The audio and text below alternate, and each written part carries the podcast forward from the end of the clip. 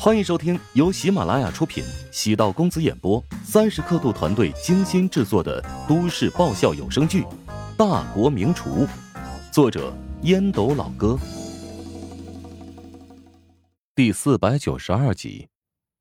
哎，你爸又去了那个传销团伙了。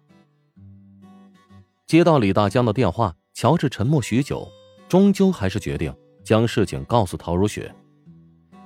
担心老丈人又做出什么奇葩的事情，乔治便让李大江成了自己的眼线，有任何情况及时告诉自己。陶如雪果然也是无言以对，很难理解他，传销团队究竟给他灌了什么迷魂汤，反复的往里面跳。你搞错了，这次更严重，不是他自己前往，他还带了一帮人，这个这说说说是什么考察所谓的紫仙界项目？你是说？我爸他给别人洗脑，没错呀，啊，你别着急，他好像真的打算开发那个偏僻的村庄。唐如雪觉得头疼，我没着急啊，让他使劲作吧。天要是真的塌下来，我妈不会不管他的。乔治沉默，此事只能转达，没有太多办法和话语权，只能说，老丈人在作妖的路上越走越远了。很好奇。老丈人的父母，也就是陶如雪的爷爷和奶奶，他们在哪儿？想研究一下他们是如何将老丈人教育的这般优秀的。如雪，我问你个问题啊，你信不信遗传啊？当然信啊。那你信不信隔代遗传？信。英国好像有个无聊的团队调查过。哎呀，那咱们还是要个女孩吧。如果生个男孩，隔代遗传了你爹。那岂不是要糟糕？滚！哎呀，腰间传来一股大力，乔治直接被踹到了床下。尽管被踹下了床，还是爬起来。一千个人有一千个当爸爸的感受。每天看到陶如雪的肚皮，仿佛那里孕育着世界上最美好的东西。乔治轻轻的拥抱着陶如雪，但是绝对不敢动作太大，小心翼翼。更不敢触碰肚皮，生怕出现微小的意外。唐如雪习惯了乔治经常夜里诡异的笑几声，偶尔洗脸时照镜子，乔治也会发现脸上竟然会挂着傻缺般的笑容。食堂的员工暗地里表示，乔治最近这段时间变得温和亲切了很多，情绪往往在不经意间漫溢而出。老板的心情不错，影响着整个食堂的气氛。大家工作虽然紧张忙碌，但会多了一些轻松愉快的因子。乔治炒菜时骂几句帮厨，帮厨会觉得乔治骂人很艺术，变得幽默许多。连乔治踹飞小米的动作，在周冲的眼里都变成了一种爱的表达。我们买个房子吧。唐如雪没有真睡，黑暗中突然睁开明亮、宛如宝石的眼眸。啊？怎么突然萌生这么有创意的想法？我想有一个属于咱们三个人的小家，面积不需要多大，只要够咱们三个人住就好了。小看我了不是？起码得买个四居室啊！以后你妈、你爸或者如霜偶尔做客，得让他们有地方住啊。嗯，必须要有个双阳台啊！这个天气好的时候呢，一家人在阳台上可以喝茶、喝咖啡、喝旺仔牛奶。嗯，还有就是你衣服那么多，必须要有一个衣帽间。主卧至少得有二十多平，带卫生间，否则大家早上上班上学会抢马桶。咱们各自呢有一辆车，所以还得买车位，选车位最好就买连排的。我这个倒车技术不太好，呃，如果买的多就有优惠，可以买三个车位，我可以横着倒车入库。哎，你觉得买在哪个位置比较好啊？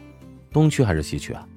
东区有两三个楼盘，均价五万多，距离广电大厦挺近的。西区那边的楼盘价格低一些，商业配套也略差一点。陶如雪这才意识到，男人早就已经计划了很久。你早就想着买房了吗？嗨，我没事瞎想的，我还画了一个本市楼盘攻略，拿给你看看。乔治一个鲤鱼打挺，从床上跳下，半晌之后，不知从何处摸出了一张手绘图纸。唐如雪接过之后，粗粗的扫了一眼，没好气道：“难怪我妈让我小心提防你，你到底有多少事情瞒着我？”乔治微微一怔，笑着说：“这绝对是最后一件事。”信你才怪！唐如雪知道乔治身上的秘密多，借着床头灯光看了片刻，陶如雪索然无味。怎么，没中意的？太贵了，房子必须要用我们的钱买，不能跟父母要钱。你现在事业正在起步，我每个月的工资扣去消费，剩不了多少。能理解陶如雪的想法，这何尝不是证明自己的能力？乔治将陶如雪拥入怀中。咱们定一个目标嘛，嗯，一年、两年、三年，早晚可以实现。有了目标，咱们俩的劲儿才能往一块使啊。乔治心里有些内疚，很想告诉陶如雪，其实现在自己就可以买房，但想了想，还是没有告诉她。这是自己的一张重要底牌，即使现在告诉陶如雪自己的真实身价，她也不会太在意。相比于陶家的巨额财产，只是一个零头。陶如雪从乔治怀中挣脱。有一件事情我要跟你说清楚。什么事？尽管我们现在有了宝贝，但彼此的财产还是得分开。我父母就是这样，尽管分分合合，在经济上各自独立。之所以跟乔治将财产分开，倒不是为了跟他算清彼此的账务。陶如雪善解人意。她的生活消费水平很高，花钱的速度比起普通女人要快得多。如果压在乔治身上，势必是一种压力。索性不要给乔治施加压力，自己在购买东西时也不需要瞻前顾后。陶如雪和陶如霜虽然不太在乎钱，但没有了钱肯定是万万不能活的类型。陶南方在经济上从来没有亏待过女儿。是名副其实的富养，即使史嘉诚只是沾了陶南方一点光，也是衣食无忧，轻松实现财务自由。陶如雪还真是纠结，想着两人一起买房，又不愿意给乔治增加太多的经济压力。抱着软软香香的陶如雪，乔治闭上了眼睛。很多人觉得他做的很不错，他心知肚明，自己还在路上。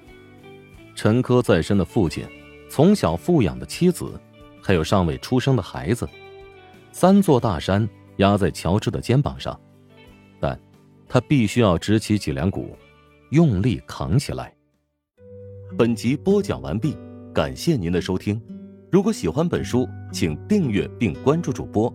喜马拉雅铁三角将为你带来更多精彩内容。